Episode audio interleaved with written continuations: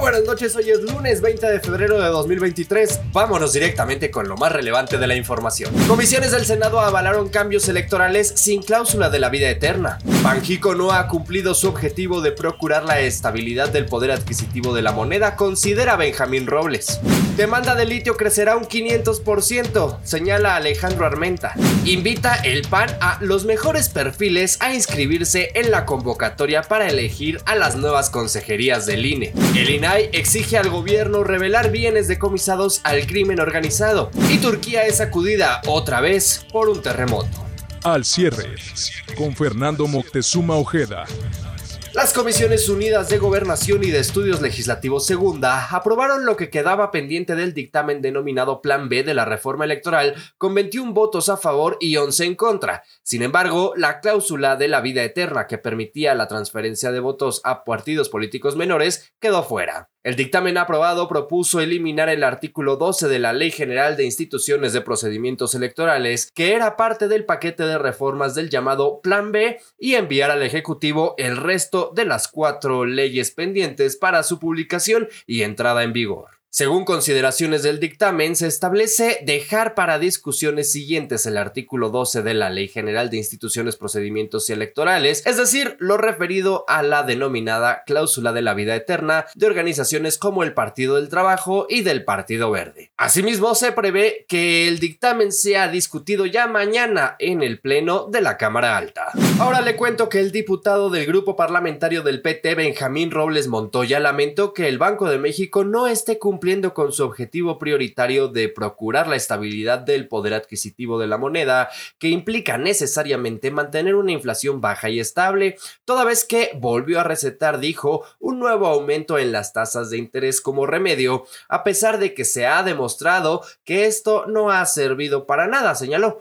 En este sentido, detalló que desde 2020 y hasta el 9 de enero pasado, Banjico aumentó la tasa de interés 11 veces, situación que llevó el costo del dinero de 4.5 a 11 puntos. Sin embargo, en el mismo periodo, la inflación aumentó de 3.33 a 7.9 puntos, es decir, por cada punto de incremento en los intereses, la inflación subió 1.3 puntos. Al respecto, Robles Montoya aseveró que lo que realmente ha servido para contener la inflación y proteger la economía de las familias mexicanas han sido los subsidios a las gasolinas, así como las medidas presentadas por los paquetes eh, contra la inflación y la carestía del gobierno federal. Yo no quiero ser paranoico, pero así empezaron con el INE.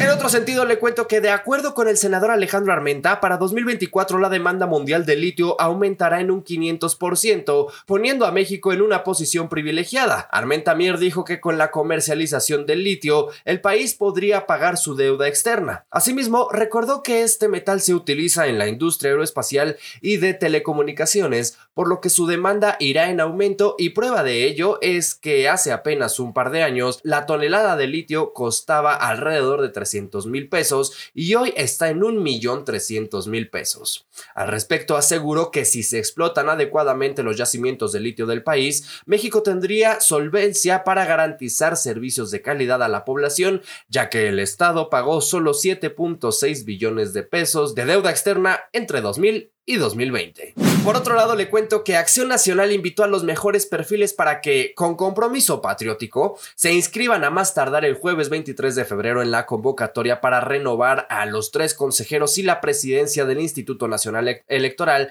siendo esa la mejor forma de cuidar al INE y nuestra democracia, de acuerdo con su dirigente nacional, Marco Cortés. La designación de las y los nuevos integrantes del INE debe ser realizada de acuerdo con los estándares más altos de la democracia. Creemos firmemente en que la selección de consejeros y consejeras debe garantizar que se cumpla con la independencia del órgano electoral, la equidad del sistema de elecciones y el respeto a los derechos de la ciudadanía, apuntó. El dirigente partidista consideró que la elección de los consejeros será una de las decisiones más importantes de la actual legislatura porque es un compromiso que la oposición hizo a la ciudadanía, cuidar al INE y defender nuestra democracia y así lo vamos a sostener con nuestros votos en el Congreso. Finalmente, Marco Cortés alertó que lo menos deseable para el país sería que no existieran buenas propuestas en las quintetas y estas en consecuencia no obtengan mayoría calificada porque tendrían que irse a un proceso de insaculación con el enorme riesgo que esto significa para el Instituto Electoral,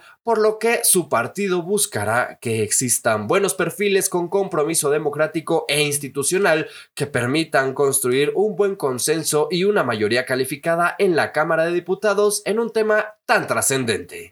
Ya casi para despedirnos le cuento que el Instituto Nacional de Transparencia y Acceso a la Información, el INAI, ordenó al gobierno revelar los bienes incautados en el marco de los delitos y su destino en el Instituto para devolver al pueblo lo robado, el INDEP, creado por el presidente López Obrador. De acuerdo con un comunicado del organismo, el Pleno del INAI ordenó al INDEP dar a conocer el listado de bienes, activos y empresas que administre, enajene, destruya, monetice o de destino y que informe qué se ha hecho con estos bienes, activos y empresas entre diciembre de 2018 y noviembre de 2022. El INAI motivó su pedido con la obligación de garantizar a todas las personas el derecho a tener mayor conocimiento, dijo su comisionada presidenta Blanca Lilia Ibarra. Sin embargo, el INDEP dijo que como parte de sus atribuciones normativas no se encuentra el recuperar bienes, algo que el organismo de transparencia aseguró que le colocaba en desventaja y demeritaba su derecho de acceso a información al no estar obligado a conocer los procedimientos legales que regulan las instituciones públicas. En consecuencia, la comisionada presidenta señaló en el Pleno que el INDEP había utilizado un criterio restrictivo para interpretar la solicitud y no la había atendido, invitando a la institución a entregar la lista completa de bienes incautados en ese periodo. Por último, le cuento que de nuevo un terremoto de magnitud 6.3 sacudió este lunes la provincia turca de Hatay, apenas dos semanas después de que la región fuera devastada por temblores masivos y una serie de fuertes réplicas con un alto saldo de heridos, muertos y personas atrapadas en los edificios. El ministro del Interior turco Süleyman Soylu dijo que tres personas murieron y 213 resultaron heridas. Los esfuerzos de búsqueda y rescate estaban en marcha en tres edificios derrumbados donde se creía que había al menos seis personas atrapadas. Al respecto, la agencia estatal de noticias de Siria, SANA, informó que al menos seis personas resultaron heridas por la caída de escombros en Alepo y fueron trasladadas al hospital. Por mi parte aquí ha sido todo, yo le recuerdo que los detalles de toda esta y mucha más información la encuentro disponible en fermoctezuma.news y en todas nuestras redes sociales como arroba fermoctezumao. Que tenga una excelente noche, pásela bien. Ahora sabes lo que tienes que saber. Esto fue Al Cierre, presentado por fermoctezuma.news.